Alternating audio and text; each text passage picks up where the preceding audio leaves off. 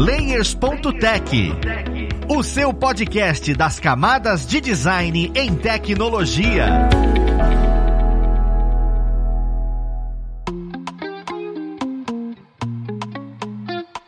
Olá, ouvintes! Eu sou o Luiz Lima, designer e professor aqui na plataforma Lura, e vamos para mais um Layers.tech, o seu podcast das camadas de design em tecnologia. Hoje nós vamos conversar sobre o tema Criando e Publicando um Livro. Olha que extremamente interessante. A gente fala sobre milhares de coisas que hoje estão digitais, mas livro atinge esses dois ambientes. Como é que é esse processo, sabe? De idealizar esse conteúdo até levar isso para a mão da pessoa usuária. É realmente maravilhoso entender isso. E por isso, nós vamos falar sobre isso. Vamos ver quem vai ajudar a gente nesse papo. Nós temos aqui hoje como convidado o Rodrigo, ele que é dono da editora Alarde. Seja bem-vindo, Rodrigo. Obrigado. E juntamente com o Rodrigo, nós temos o Fê Oliveira. Ele que é designer, ilustrador e agora, olha só, escritor, porque está aí no processo de publicação do seu livro. Seja bem-vindo, Fê. Olá, pessoas. Muito obrigado pela oportunidade de mais uma vez estar aqui.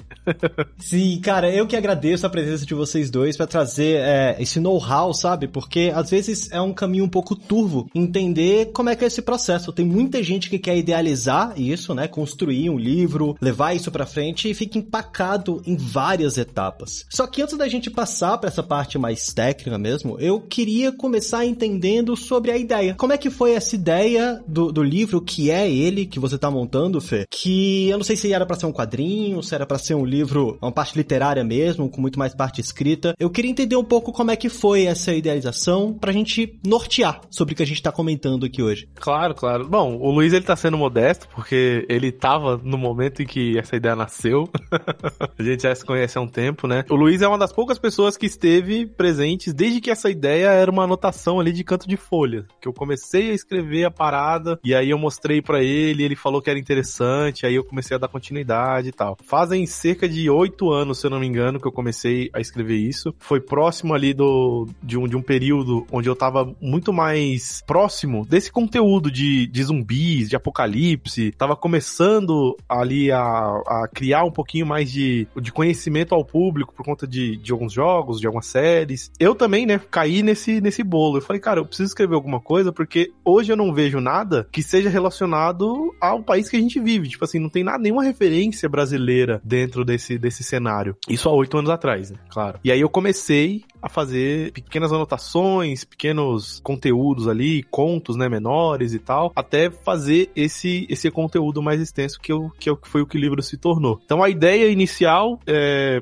criar pequenas historinhas assim que eu pudesse linkar uma com a outra depois. Eu peguei, eu, eu tive que maturar muita coisa, né, excluir muita coisa que eu tinha escrito, juntar muita coisa que eu gostei e justamente por isso que eu dei essa ideia de diário, né, de ser um diário ali de pessoas diferentes que pudessem escrever em momentos aleatórios ali do, da linha do tempo e mesmo assim fizesse sentido junto, porque o contexto ia ser o mesmo, né? O, o início da história ia ser o mesmo para todo mundo, porém o final é que a gente acaba descobrindo o que que varia de uma pessoa para outra, né? Cara, é muito legal ver esse processo e assim, eu realmente fiz parte dele e isso se chama roleplaying, cara. É porque é importante todo mundo que tá escutando a gente entender como é que foi essa idealização. Porque agora que você me encaixou dentro da história, eu lembro inclusive que você começou sem pensar que seria de fato um livro, a ideia de ser publicado. Você começou com ilustrações, você começou com a parte de escrita, mais pequenos contos, só para poder criar um contexto mesmo para as artes e a parte gráfica. Afinal, o seu, seu core, né, o seu know-how é de design. E aí a pergunta vem que onde é que foi que o Rodrigo entrou na história? Como é que, que você achou o Fernando e falou, caramba, isso vale a pena a gente levar adiante e tornar isso um livro? Sabe? Como é que foi para você, Rodrigo, dar de cara com essa história nesse momento? Beleza. Bom, é, a editora, o grupo editorial Alarde, é, ela, foi fundada no meio da pandemia. Eu sou escritor também, tenho livros publicados, já participei de antologias, e aí durante a pandemia eu resolvi montar a editora justamente para realizar sonho de outros autores. E aí deu super certo, mesmo do, abrindo o negócio durante a pandemia, a editora conseguiu crescer, lançamos mais de 14 títulos no primeiro ano, que é um número bem considerável, então deu tudo certo. E aí a gente começou a investir em publicações tradicionais, que era publicação sem custo para o autor. E aí nós abrimos um edital de, de publicação tradicional e um domingo eu tava lá, encontrei o Fernando, estava conversando. Não lembro exatamente como a gente chegou no assunto, mas a gente começou a falar sobre livros e ele falou que tinha um livro escrito, e aí a gente falou para ele enviar então para esse edital de publicação tradicional que nós iríamos ler, avaliar e se fosse aprovado seria publicado. E aí ele enviou o original, nós lemos, depois que o edital encerrou, eu entrei em contato com o Fernando para sugerir essa proposta de publicação via Catarse, pra, porque era uma obra muito boa e nós recebemos muitas obras para avaliar, mas nós selecionamos aquelas que nós víamos um grande potencial para também tentar publicar aqueles livros. E a obra do Fernando foi uma delas que nós vimos que nós não podíamos deixar passar de publicar aquela história, porque era uma história incrível. Dei a ideia do Catarse. Para mim é difícil falar sobre isso e não falar do, do, contexto como um todo, né? Porque alguns detalhes eu me lembro, né? Alguns detalhes que o Rodrigo pulou eu me lembro. o dia em si, no domingo, né? Porque assim, é muito difícil falar sobre isso e não falar, por exemplo, sobre a nossa religião, né? Nós somos membros da Igreja de Jesus Cristo Santos dos Últimos Dias. No dia de domingo, a gente costuma fazer visita a alguns membros da igreja, que estão ativos, que não estão ativos. E nesse dia, o Rodrigo tinha ido fazer uma visita na casa da minha sogra, que é o lugar onde eu estava. No dia do almoço de domingo, eu estava lá, todo domingo eu tô lá, e ele foi fazer essa visita. E aí, a minha cunhada, Thaís, na hora, ela falou: Olha, o Rodrigo, ele tem uma editora. E o Rodrigo já era conhecido da família há muito tempo. Ó, oh, o Rodrigo tem uma editora. E aí ela apontou para mim, falando pro Rodrigo: Ó, oh, e o Fernando tem um livro escrito. Por que, que você não manda seu livro pro Rodrigo e o Rodrigo publica o seu livro? Eu falei: Não, beleza. Aí o Rodrigo falou do edital. Eu falei: Não, beleza, vou mandar. O, o que, para mim, assim, do meu ponto de vista, né, do, do que aconteceu era: eu tinha um livro que tava, entre aspas, pronto, né, que eu escrevi e tal, mas não tinha um traço desenhado pro livro ainda. Eu falei: Ah, vou mandar só o texto mesmo e vamos ver no que que dá. Ele até tinha me falado, olha, são o limite de palavras é esse e tal, eu conferi, viu, vi se estava certinho e tal, e aí mandei para ele. Quando eles retornaram, né, foi um mix assim de, de felicidade e um pouquinho de frustração, porque não tinha passado no edital. Falei assim, ixi, meu livro não passou no edital, né? Então, né, não gostaram, né, do livro. O livro tá ruim, mas eles em nenhum momento deixaram, assim, qualquer resquício de dizer que o livro era ruim, pelo contrário. Eles falaram muito bem do livro, os pontos, né, que eles abordaram, os crivos, né, pra passar no edital. Ali eu vi que o livro poderia né, ir pra frente e tal. E aí eles deram a ideia de lançar no Catarse. Eu falei, pô, se vai lançar no Catarse, eu preciso fazer esse livro ilustrado. Ele passou pela ideia de ser uma história em quadrinho, passou pela ideia de ser um jogo, passou pela ideia de ser um RPG de mesa, mas a que mais parecia viável para mim, principalmente pelo momento, era fazer esse livro ilustrado. Eu precisava fazer uma coisa que eu não queria deixar de lado, que era a experiência visual da pessoa que fosse ler. O livro é curto, ele tem que ser em páginas, mas a, a imersão que você tem lendo ele, não é só eu que escrevi que tô falando, né? O pessoal da editora também acha isso. Algumas pessoas que vão ler o livro vão dizer isso também, entendeu? Inclusive, a história do Fernando só não passou porque nós só tínhamos uma vaga, né? Uma pessoa que poderia ser contemplada. E como eu falei, nós recebemos muitas histórias, então foi muito difícil escolher apenas uma para ser publicada. E aí nós nos vimos com tantas histórias incríveis que nós falamos, bom, essa história aqui nós não podemos abrir mão, a gente tem que dar um jeito de, de publicar essa história. E aí surgiu a ideia de, vamos, vamos sugerir um catarse para ele, a gente faz toda a parte, a editora precisa fazer, a gente lança o Catarse para conseguir tirar essa ideia da gaveta, porque é uma história que não pode se perder. E detalhe, ficou oito anos na gaveta, só pra, pra gente colocar aí.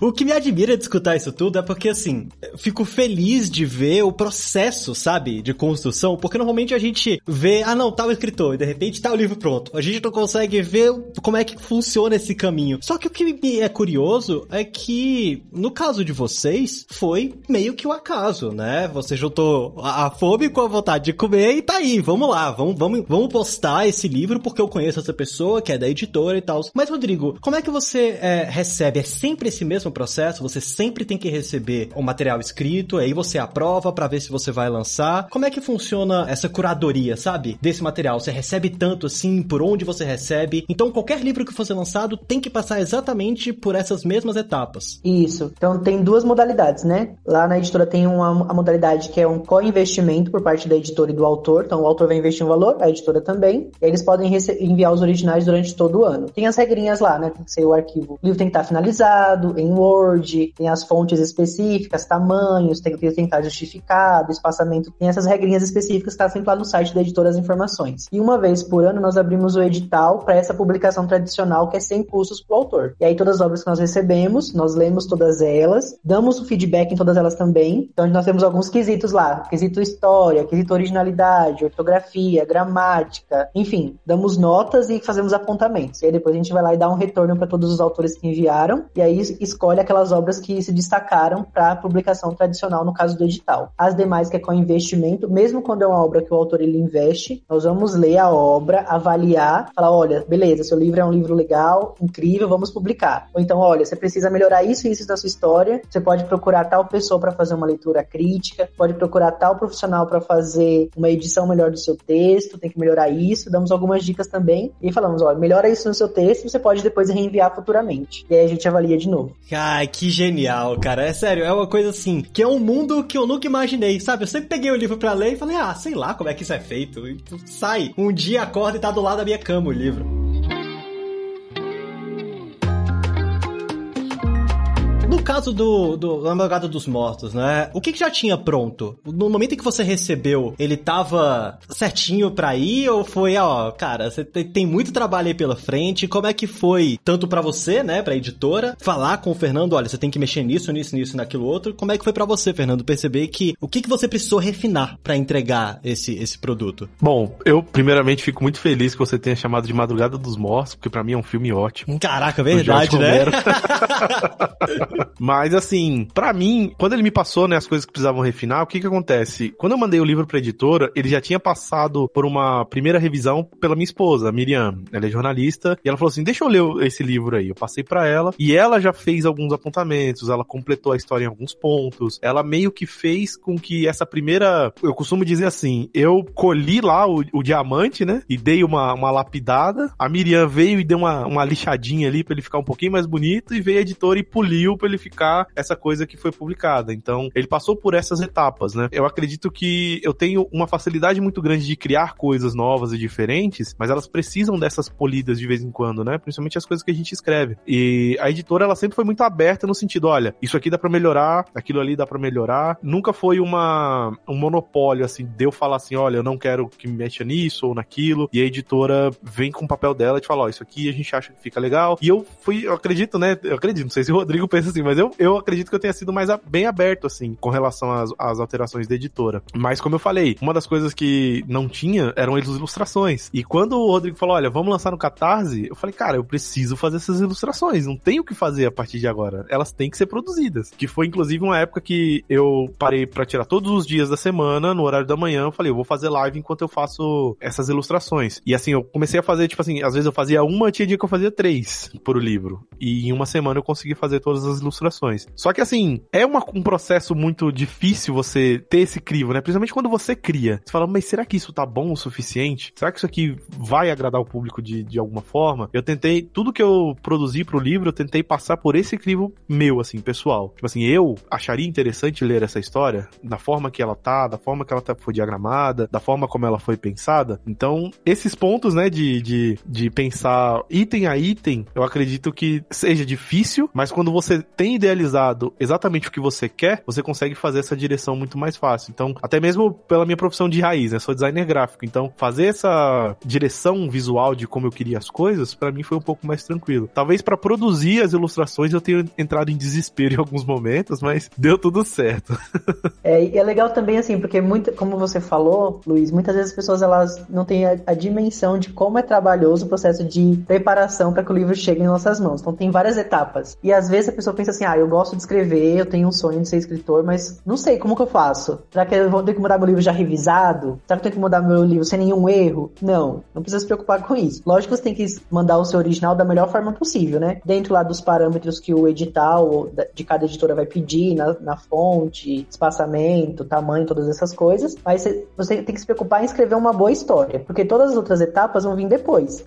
Esse refinamento que a gente fez do livro, né? No caso do Survive, é, a gente viu que era uma história muito boa, com potencial, mas como era o primeiro livro do Fernando, é natural ter algumas coisas, alguns detalhes, ou até algumas coisas por falta de, de, dessa experiência no mercado literário, que é normal ter. Então a gente sabia que ia precisar passar por algum refinamento, que a gente chama de preparação textual. Então depois que o livro foi aprovado, que ele aceitou fazer o catarse, nós fazemos essa preparação textual, que é uma leitura bem passando o pente fino assim no livro, para identificar furos de roteiro, para identificar coisas que pode melhorar, frases que podem ser melhor trabalhadas, uma parte que talvez ficou como um, um acontecimento narrado que pode se, tornar, se transformar em um diálogo para ficar mais interessante, vícios de linguagem, então a gente vai lapidando o texto para ele ficar perfeito, editado bonitinho. E aí depois disso ele ainda vai para revisão para tirar completamente todos os erros de português e gramática. Caramba, então a ajuda estrutural na história também existe. Isso é isso é maravilhoso, porque eu imaginei que fosse mais uma questão ortográfica mesmo. Você vai olhar, não, tem o de português ali, aqui, agora, se vocês fazem essa coesão de roteiro, caramba, isso auxilia demais. E é claro, para quem é escritor ou escritora, tem que descer um pouco do pedestal, porque são outras pessoas falando da sua história em alguns momentos. E é muito legal, quando a gente lida com essa parte de criação, é sempre um, um ponto que a gente fala, olha, tem que descer um pouco do pedestal, porque outras pessoas sabem, vai auxiliar. Saber que esse é um processo normal me deixa surpreendido. Acho bem interessante. É bem natural e é, é uma questão de, também de desapego. Eu lembro que eu até falei isso pro Fernando no começo. Então, é, essa é a parte de desapego. E talvez a gente vai falar assim: olha, essa parte aqui, que talvez você pode enxugar, não precisa ter tanta informação aqui nessa parte. Essa parte aqui você pode aumentar, explorar mais. Essa parte aqui, vamos modificar aqui e reorganizar essas frases? Uhum. Então é uma fase mesmo de desapego, para deixar, olha, beleza, eu escrevi isso, tenho muito apego com isso, mas eu sei que pode ser melhor trabalhada. Sim, é porque uma coisa que eu já tinha em mente antes mesmo de mandar pra editora é que às vezes você tem uma boa história a ser contada. Porém, não é porque é uma boa história que você mesmo vai conseguir contar ela da melhor forma. E às vezes as pessoas que têm essa expertise podem te ajudar a fazer aquela história ser transmitida da forma que você gostaria de ouvir e não da forma que você gostaria de contar. Essa é a questão principal, assim. As pessoas elas vão ouvir de uma forma que você quer que elas escutem aquela, aquela história. Ou leiam, né, no caso. Mas não necessariamente a forma como você escreveu vai ser perfeita para isso. Sim, e ainda lembro assim, porque como é um processo de desapego, muitas vezes o escritor precisa ter essa humildade e essa disponibilidade de aceitar essas alterações. Então eu lembro que eu,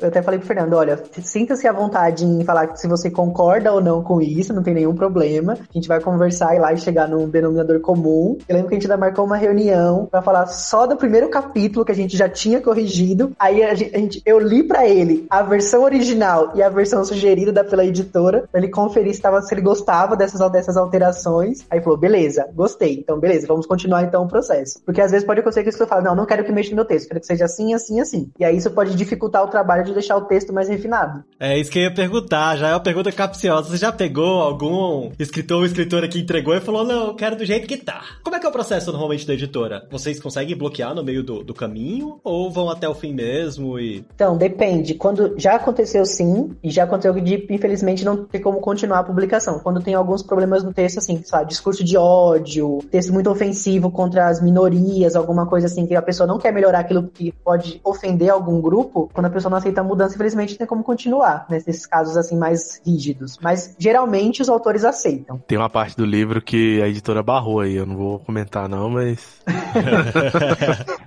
Me barraram aí, Luiz, aí, ó. Isso é natural também, porque como nós estamos em 2022, muitas coisas que talvez quando a gente escreveu, hoje em dia talvez não cabe alguns detalhezinhos ali, pode meio que soar um pouco estranho, então tem que ter esse cuidado também. É, não, se eles barraram, eles estão certos, Fernando. É isso aí. é pra isso eu que funciona acho. a editora. É isso aí, eu não, não tiro uma vírgula do que eles colocaram ali. Uma coisa que me vem na cabeça, né? A gente tá aí, construiu a história, tem todo esse escopo, e aí vem pra uma parte que é mais prática, né? A parte mais braçal, de fato. No momento em que você constrói a história, você já tá pensando no acabamento desse material, ou isso vem depois dessa correção toda? Acabamento que eu diga é capa, tipo tipo de folha que vai para o seu livro, onde é que vai ser impresso. Essas coisas são definidas em que momento? É definido pelo autor ou autora ou é definido pela editora? Sabe? Eu queria entender um pouquinho de, olha, tem o meu livro, foi aprovado, consegui fazer todas as correções e agora é o processo de tornar ele palpável, né? E, e aí, como é que funciona essa organização? Bom, com relação assim às os detalhes de qual papel vai ser o da capa, qual papel vai ser do miolo, que é dentro do livro, geralmente a gente usa o padrão do, do mercado, né? Né? Então vai ser papel couché, fosco ou brilhoso, papel pólen, 300 250 gramas, 300 gramas, que geralmente é a média do o padrão do mercado. Isso a gente não tem muito assim variação. Geralmente é o, como o mercado tem produzido os livros mesmo. Mas assim, o processo de capa e, e todo o resto que vem depois, aí é sempre um, um bate-bola entre o autor e a editora. Então, no caso do Fernando, ele produziu a capa frontal do livro e depois a, uma, uma capista contratada pela editora terminou a capa capa completa. Mas eh, tem casos que a, a editora produz a capa completa com a capista ou com outro profissional. E aí a gente tem um formulário de capa que o autor ele vai preencher com as ideias dele para essa capa. E aí, baseado nessas ideias, nessas referências de imagens, o profissional vai desenvolver a capa. Ele desenvolve uma prévia. Aí essa prévia é enviada pro autor. Aí ele fala se ele gostou ou não. Você fala, ah, não gostei, não era assim que eu imaginei. Então muda isso, acrescenta isso. Aí, então vai passando por essa, essa ida e volta até ficar do jeito que o autor quer. Mesmo que a editora tenha gostado da capa, é importante que o autor seja feliz com aquilo. Então, senão não adianta. Então, a editora dá algumas opiniões, mas também é importante ouvir sempre o autor. Então, em todo o processo, a gente sempre ouve o autor e a opinião dele é a que mais conta no final. Se o autor não gostar da capa, não adianta. Essa liberdade que a editora dá é muito boa, porque o livro é do autor, né? a editora ela ajuda muito com a com tudo. Pelo menos foi isso no meu caso, né? Ela abraça o projeto como um todo. A pessoa que escreve, ela quer que aquilo saia, né, da forma que ela imaginou. E então essa liberdade que a editora dá é muito boa. Porém, com relação ao material, desde o início, né, eu falei, ah, já que a gente vai lançar no Catarse, a gente precisa pensar em muitos pontos. Como, por exemplo, vai ser um financiamento coletivo, então a gente não pode encarecer o material pensando no melhor papel, pensando no, no melhor de tudo. É claro que a gente quer sempre a melhor qualidade, e a gente preza por isso, inclusive na campanha a gente prezou por isso, pela melhor qualidade. Porém, a gente prezou pela melhor qualidade de uma forma que não encarecesse tanto o projeto pra gente conseguir arrecadar o valor que a gente precisa. É claro que a gente pensa ali, né, no, no, no negócio brilho com verniz localizado e textura no capa papel. Dura. E capa dura. No tamanho A4, aquela coisa toda. Só que a experiência desse livro, ela também funciona no formato A5, nas folhas, né, já utilizadas no mercado, com a fonte, porque assim, toda a direção artística dentro do livro, eu tive uma liberdade de mexer, de falar, olha, eu quero assim, eu quero assado. Então, o que tá dentro do livro é mais importante do que o tipo de papel que ele vai ser impresso. Então a gente consegue baratear esse custo. Então, quando a gente coloca ali as ilustrações numa pegada mais diário mesmo, que foi o cara que desenhou ali na hora, quando a gente tem a fonte utilizada pro, pro texto, em alguns pontos era aquela fonte mais escrita, como se o protagonista tivesse escrito mesmo. Outras horas é aquela fonte de datilografia mesmo, porque é um soldado falando naquele momento, então tem essa coisa mais governamental, mais militarizada, então precisa dessa imersão. Então, assim, o visual do livro livro, para mim, pra gente, né, é mais importante do que o tipo de papel que ele vai ser impresso. Apesar da gente prezar pelo material bom, né, que a pessoa pega e fale, ó, oh, realmente é um produto de qualidade. Inclusive, o tema da nossa campanha no Catarse é mais do que um livro, uma experiência visual. eu fiquei muito orgulhoso dessa frase quando eu escrevi, eu falei, nossa, essa frase é perfeita. Não, mas faz total diferença, porque é, existem livros que você lê e, e, a diferença na forma na qual aquilo vai ser contado, né, em vez de ser só um texto corrido, faz faz, assim, com que sua cabeça exploda durante a leitura. E, de fato, a experiência é diferente, apesar de ser o mesmo tipo de material, de ser o mesmo tipo de ação que é a leitura, né? E tem os detalhes que fazem a diferença também, porque no caso de Survival, o Fernando, ele foi lá, ele, ele fez as ilustrações, e aí ele, como autor, ele pensou lá onde que encaixa cada ilustração, e aí na hora que o diagramador foi fazer essa parte, ele foi lá seguindo as orientações do Fernando, onde, onde ele queria cada ilustração, na parte das fontes, porque como são narradores diferentes, então vamos utilizar uma fonte diferente, para o próprio leitor já perceber visualmente que é uma outra pessoa narrando. Por isso tem essa diferença também de fonte, então tem vários detalhes que, engrandecem a obra. São essas pequenas coisinhas, eu, eu tô lembrando porque eu faço parte de um clube do livro e eu li Flores para Algernon e, e é exatamente isso que faz total diferença, porque eu lembro que como o personagem ele tem uma deficiência cognitiva, ele não consegue escrever direito, as falas no livro eram erradas, sabe? Escrito de forma errada mesmo para você se confundir, parecer que, que é o diário do personagem. Eu já tô muito curioso para poder ler o, o Diário dos Mortos, porque eu quero ver exatamente esse tato que existe.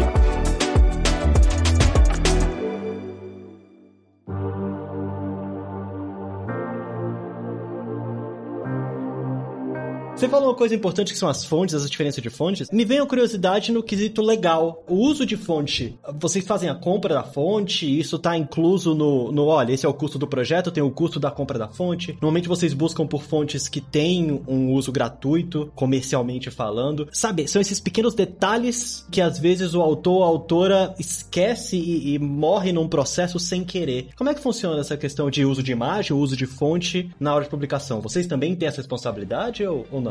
Todos os detalhes, seja para capa, as imagens para capa ou para diagramação, o profissional que nós contratamos, geralmente é terceirizado, ou ele já tem no banco dele de imagens gratuito, como nós sugerimos, por exemplo, ah, sugerimos para capa tal elemento X. Se ele já tem essa imagem no banco dele, isso já está incluso no pacote quando o profissional é contratado. Se ele não tem, ele vai comprar essa fonte para poder ser utilizada legalmente e aí ele inclui no, na diagramação. Ou se for uma imagem, ele vai comprar essa imagem para poder acrescentar na capa. Todo o processo de ilustração, todas as ilustrações, os textos, tudo que, que tem de desenho no livro foi desenhado mesmo. Então, tipo assim, a capa, a fonte da capa, a fonte nas páginas das ilustrações, tudo isso daí eu tive o trabalho de, de desenhar fonte a fonte. É claro que não é nada, não reinventei a roda. São fontes que são parecidas com outras fontes que a gente pode encontrar por aí, mas é, eu tomei esse trabalho de desenhar fonte por fonte também. É, não, e, e claro que isso agrega valor à obra, porque o, o autor, a autora indo, inserindo mais do seu toque, com certeza faz diferença. De novo, volta a falar sobre imersão. A gente comenta sobre todo esse processo e tem um processo que normalmente quem escuta a gente acaba sendo a pessoa que vai ser contratada para organizar esse processo. E eu queria entender como é que ele funciona, que é a diagramação de fato desse material. Que é, você comentou, ah não, você entrega o material em Word, mas só em Word é o suficiente? Vai em páginas de Word mesmo? Ou isso precisa ser levado para algum software para ser diagramado? Essa diagramação é feito por um profissional que é de dentro da editora, é terceirizado? Como é que funciona esse processo de organizar essa experiência, sabe? Depois da revisão, aí a, o próximo passo é a diagramação. Então nós enviamos o arquivo já revisado, todo prontinho, e aí existe também um formulário da diagramação, porque cada profissional ele pede o formulário para poder nortear como ele deve seguir a diagramação. Então o Fernando ele deu as ideias de como ele pensou na diagramação, uma fonte assim para o começo, uma fonte assim para tais elementos, e aí seguindo essas, essas ideias dele, nós preenchemos lá o formulário da diagramação, foi enviado para a diagramadora, que é uma profissional terceirizada, e aí baseado nesse formulário que o Fernando deu as ideias que nós preenchemos, ela desenvolveu a diagramação. Ela desenvolve uma prévia, essa prévia é enviada para o Fernando, aí o Fernando confere e fala, ah, olha, muda tal coisa, não gostei muito disso aqui. Por exemplo, tinha um detalhe lá que ela colocou na diagramação, que foi muito legal, que o Fernando não tinha pensado nisso, que era um elemento específico que fazia muito sentido com a história. Mas aí o Fernando sugeriu, bom, mas acho que esse elemento a gente pode utilizar o mesmo elemento que já tem numa outra parte do livro, que vai fazer mais sentido, para deixar mais tudo redondinho. Aí ela foi lá e fez essa, essa alteração. Então é normal ter essas, essas aperfeiçoamentos durante a diagramação. E ela faz isso no InDesign, e aí depois ela vai lá e vai gerar as marcas de corte, tudo bonitinho, para quando for pra gráfica já tá tudo certo. Sim, é, essa mãozinha aí é, é, foi, assim, genial, cara. Que é uma mãozinha, né? O elemento que ele fala é uma mãozinha. Mas é uma mãozinha que faz toda a diferença, cara. Faz toda a diferença. Quando, você, quando, né, quando vocês pegarem o livro e forem ler o livro, vocês vão ver essa mãozinha e falar, caramba, essa mãozinha. Tem história essa mãozinha.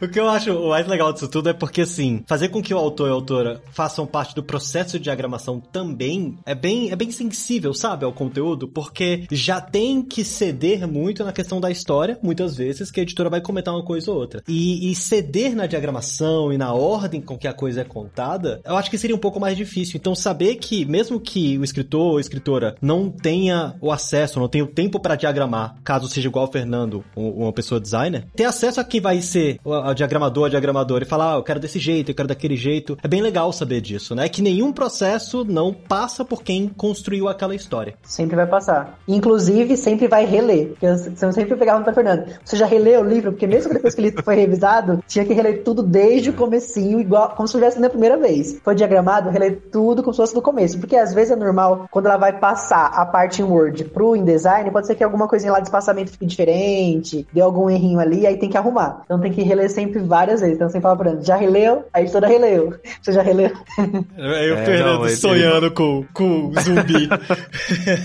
Perfeitamente, cara. Era, era isso mesmo. E eu preocupado com a, com a assim, eu, eu sou péssimo para encontrar erro de português. Eu já falei isso pro Rodrigo. Eu sou péssimo para encontrar coisas assim. Eu posso encontrar uma coisa desalinhada, mas o negócio errado é muito difícil para mim. Mas com relação à diagramação, eu, eu acho muito importante a gente, a gente ressaltar que, por mais que seja um livro físico ali, e a gente, né, já tem tantos livros no mercado, a gente pode criar coisas diferentes, né, na diagramação. A gente pode puxar essa questão do da experiência do cara, a experiência visual. Porque lançar um livro, por mais que a história seja muito boa, quando a gente dá esse quesinho a mais, a gente pesca aquele cara de uma forma diferente, né? Nós três aqui somos leitores, nós sabemos a diferença que faz essa experiência visual. Eu tenho um livro aqui que é o Horror Bate a Porta. E cara, só o fato dele ser todo preto e vermelho, para mim já é uma coisa linda assim, de que você abre e fala, nossa, nossa, ele é tudo preto e vermelho, que coisa linda. É um detalhe que faz muita diferença. Ele poderia simplesmente ser um livro normal, comum, como qualquer outro, mas ele tem essa diferenciação. Lá na prateleira, na livraria, você vai bater o olho e vai falar, nossa, aquele livro é diferente. E aí quando você abre ele, você vê que realmente, tanto por fora quanto por dentro, ele tem essas diferenciações, né?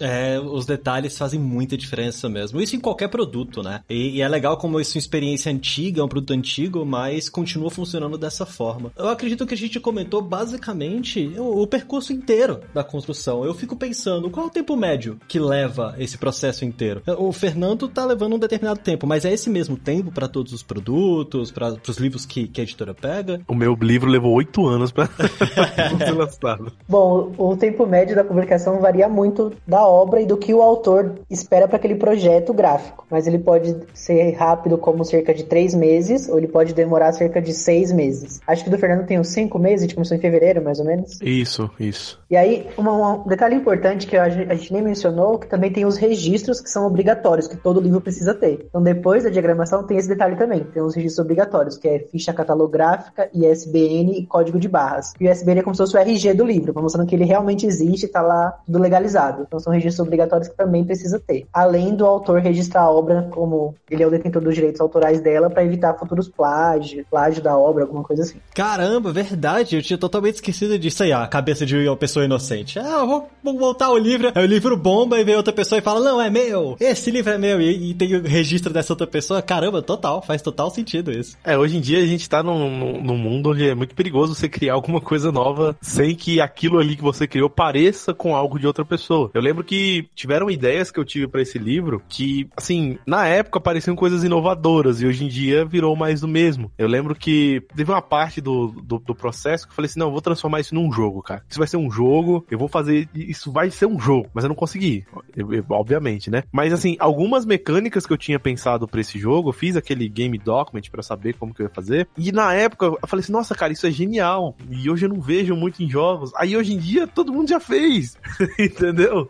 Então assim, já não tem mais como ser tão original. Mas de fato, essa questão de você registrar e falar: ó, isso aqui é meu, né? Ter esses registros, essa parte burocrática, né? Quando o Rodrigo veio falando desse assunto, eu falei: essa daí é a parte burocrática. Essa daí eu não, eu não gosto de burocracia. Vamos partir pra parte da criação. Mas é importante, a gente tem que fazer, tem que tomar esse cuidado para não ter um problema futuro, né? Escutem sua editora, pessoas. Isso é importante. Eles sabem o que estão fazendo, mais uma vez. A gente tá vendo sobre tudo isso e uma coisa que é bem importante, eu acho que entra até em, em uma escolha que aconteceu para o Diário dos Mortos, é o custo, né? Qual é o custo médio de uma produção, né? Vamos colocar no poste do Diário dos Mortos. E por que a escolha do Catarse, né? Eu queria entender esses dois processos. Qual é o custo médio de quando você faz isso, inclusive na cocriação, né? Que o autor ou autora vai também participar desses custos. Para quem começar e quem quiser fazer alguma coisa agora, entender mais ou menos aonde está entrando. E por que escolher o Catarse? O Catarse tem qual finalidade, qual interesse? É fácil entrar, não é fácil entrar, sabe? Eu queria entender esses dois, esses dois pontos. O custo médio, eu diria que é difícil ter um número exato desse valor, porque cada, a gente sempre fala aqui na Lard que cada obra é única e depende do que o autor imaginou para aquela obra. Por exemplo, tem os valores para capa. Se você se eu quero uma capa ilustrada, é um determinado preço, geralmente é mais caro, porque a pessoa vai desenhar aquela ilustração da capa. Se eu quero uma capa que é fotomanipulação, vai manipular algumas imagens, geralmente o valor vai ser outro, mais barato que uma ilustrada. Então depende o que o autor tem em vista para sua obra. A mesma coisa para diagramação. A obra vai ter ilustrações, ela vai ter ilustrações, vai ter um valor diferente de uma obra sem ilustrações. Vai ser só páginas pretas? A gente publicou um livro, por exemplo, na editora, que eram todas as páginas pretas e aí tinha fotos também. Então, quando nesse caso, é totalmente diferente de uma publicação normal. Porque até a própria gráfica que vai fazer a impressão é uma outra máquina específica para isso, gasta muito mais, então o valor também é muito maior. E até o valor da revisão varia de cada obra, porque não é um valor determinado X por, por revisão. Geralmente a revisão, os profissionais eles fazem por quantidade de caracteres com espaço. Então, a cada quantidade X de caracteres com espaço, por exemplo, eu cobro 5 reais a revisão. E aí você vai fazendo os cálculos. Então vai depender de quanto o tamanho da obra, vai depender do que, que ele imaginou de ilustração, o que, que ele imaginou para capa, como que ele imaginou que vai ser o livro por dentro. Vai ter esses detalhes a mais, vai ser capa dura, ele não quer capa dura, ele quer com aquela pintura lateral para ficar bonitinho de outra cor, não quer. Então todos esses detalhes podem encarecer ou diminuir o preço da obra. No caso de Survive, nós sugerimos o Catarse porque nós vimos que era uma, que era uma oportunidade de trazer mais recompensas legais e brindes que tem a ver com a obra, com o universo universo, porque a ideia do Fernando não é só simplesmente um livro, é mais que um livro, é uma experiência visual.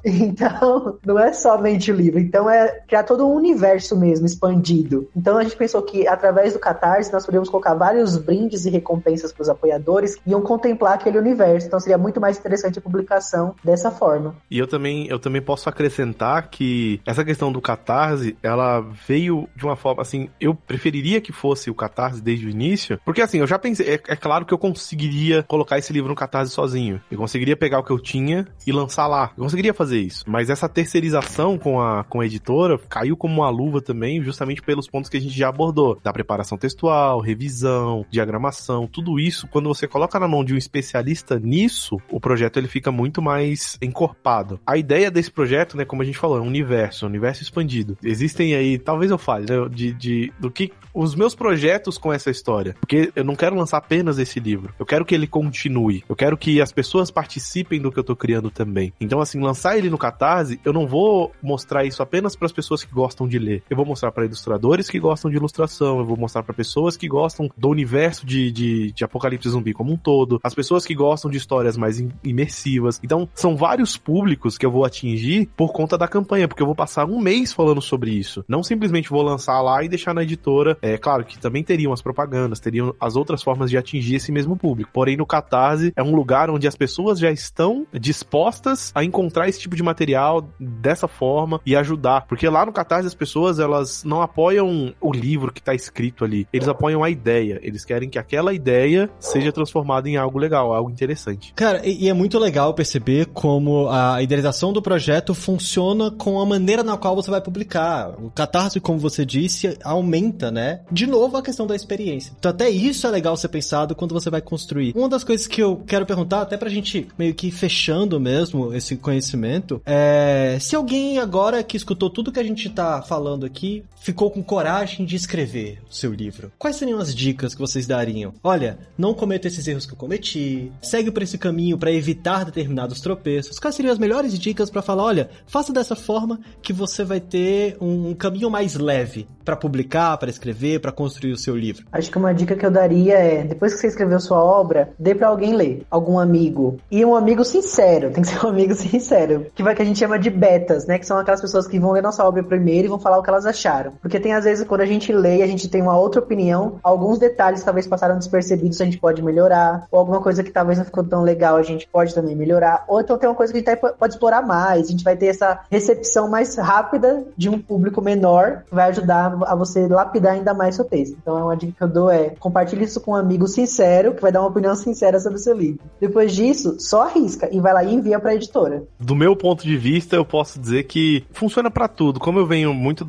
eu venho da, da questão do design. E aí eu tenho a parte das ilustrações e do texto também. Para essas três etapas, para esses três trabalhos, o Luiz vai concordar comigo. Você precisa quebrar em etapas menores. Você precisa fazer aos poucos. Não adianta você querer lançar um Game of Thrones da vida sem escrever a primeira página, sem escrever o primeiro capítulo e depois o segundo e depois o terceiro. É claro que às vezes são dois caminhos, né? Muitas vezes a gente acha que o projeto já tá bom demais e aí já manda pra, pra editora, já, né? Tá pronto já. E aí pode acontecer, né? Como a gente conversou, da pessoa não querer mudar nada e o projeto às vezes não vai pra frente. Mas também pode acontecer acontecer de você achar que aquele projeto não tá pronto ainda. Posso dizer que foi um pouco do, do que passou por mim, né? Eu acredito que ele chegou na editora no momento ideal. Por mais que tenha levado oito anos. Por mais que levou oito anos, ele chegou na editora no momento certo. Era um projeto maduro. É claro que ele poderia não ter levado oito anos. É, eu poderia ter encurtado esse período. Porque não foi durante oito anos que eu passei escrevendo e revisando. Se for juntar ali o período que eu passei trabalhando ativamente nesse projeto, eu não, não daria ali uns seis meses, seis, sete meses. Que foi. Ele ficou muito tempo dentro da gaveta. Então, se você tá escrevendo alguma coisa, se você quer produzir alguma coisa, divide isso em partes menores. Dependendo da etapa que você tiver, você já tá pronto para mandar para uma editora ou para mandar para os betas, né? Fazer esse primeiro teste. Eu confesso que na primeira vez que eu fiz esse teste beta, eu mandei para 10 pessoas e nenhuma respondeu.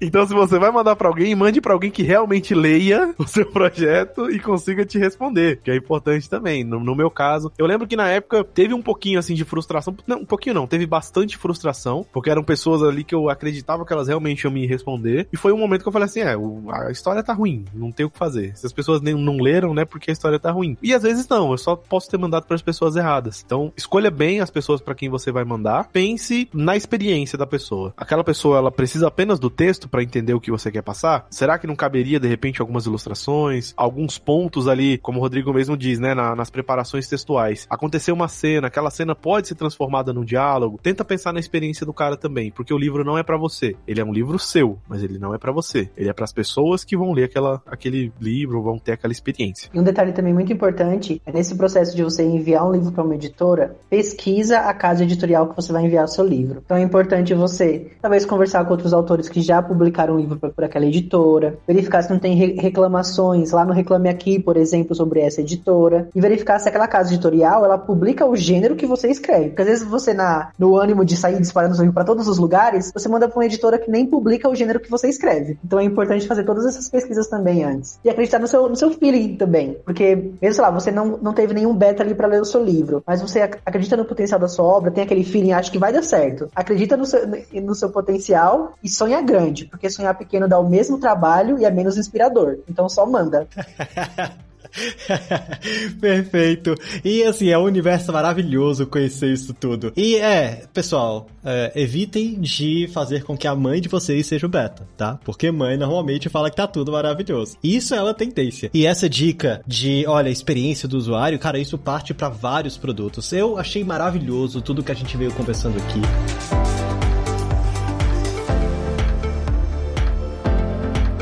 Deu para clarear muita coisa, eu aprendi muita coisa com vocês, eu agradeço mesmo a presença de vocês dois aqui. E eu queria abrir agora esse espaço para quem tá escutando a gente agora consigam consumir e acompanhar o que vocês vêm criando. Então, Fê, Fê Oliveira, olha que maravilha. Já vou dar um disclaimer aqui que se eu fui um dos seus betas que não deu feedback, desculpa. Não acredito que seja, mas desculpa.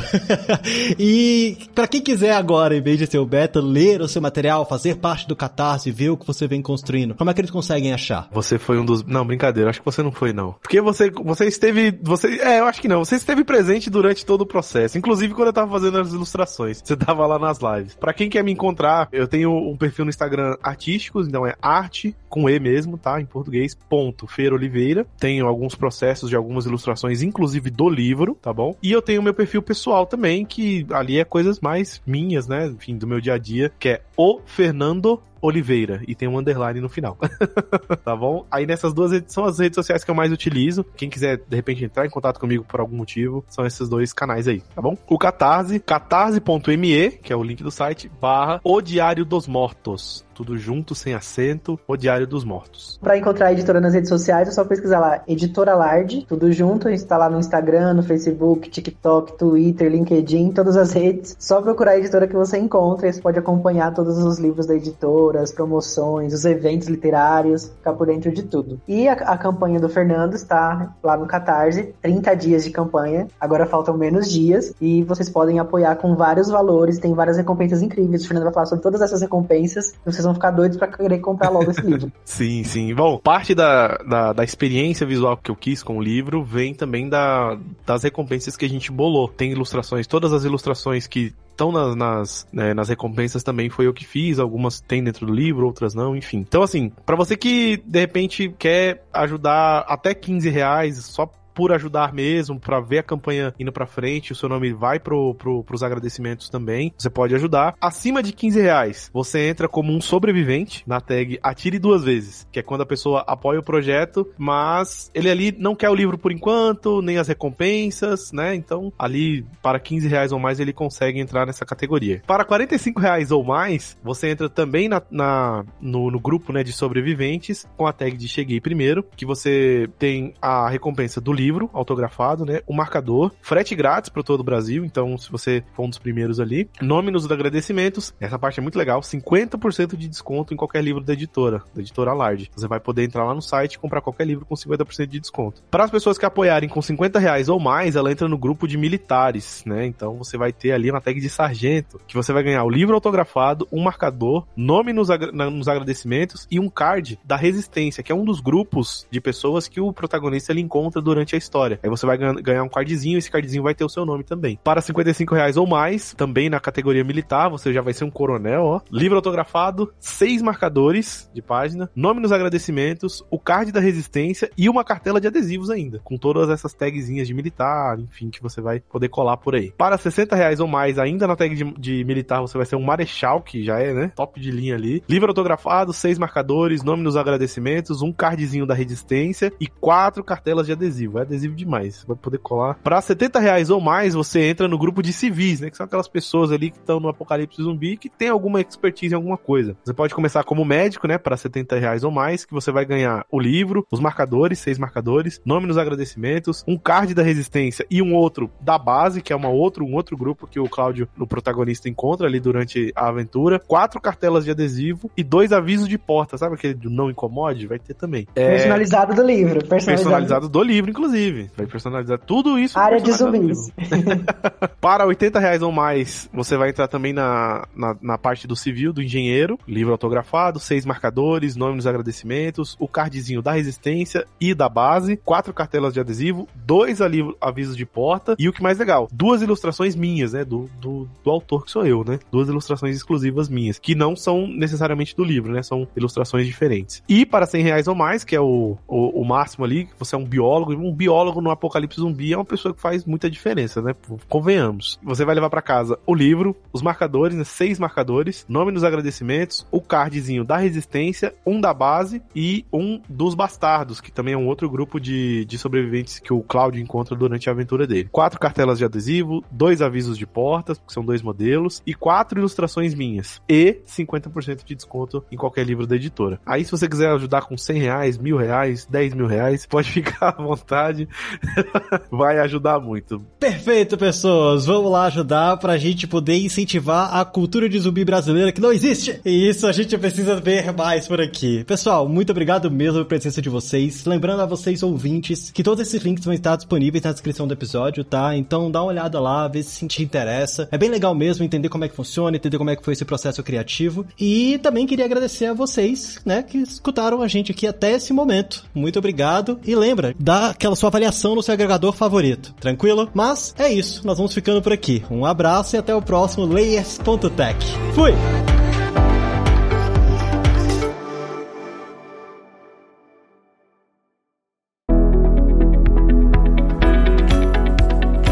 Você ouviu o Layers.tech, uma produção alura.com.br. Edição Radiofobia Podcast e Multimídia.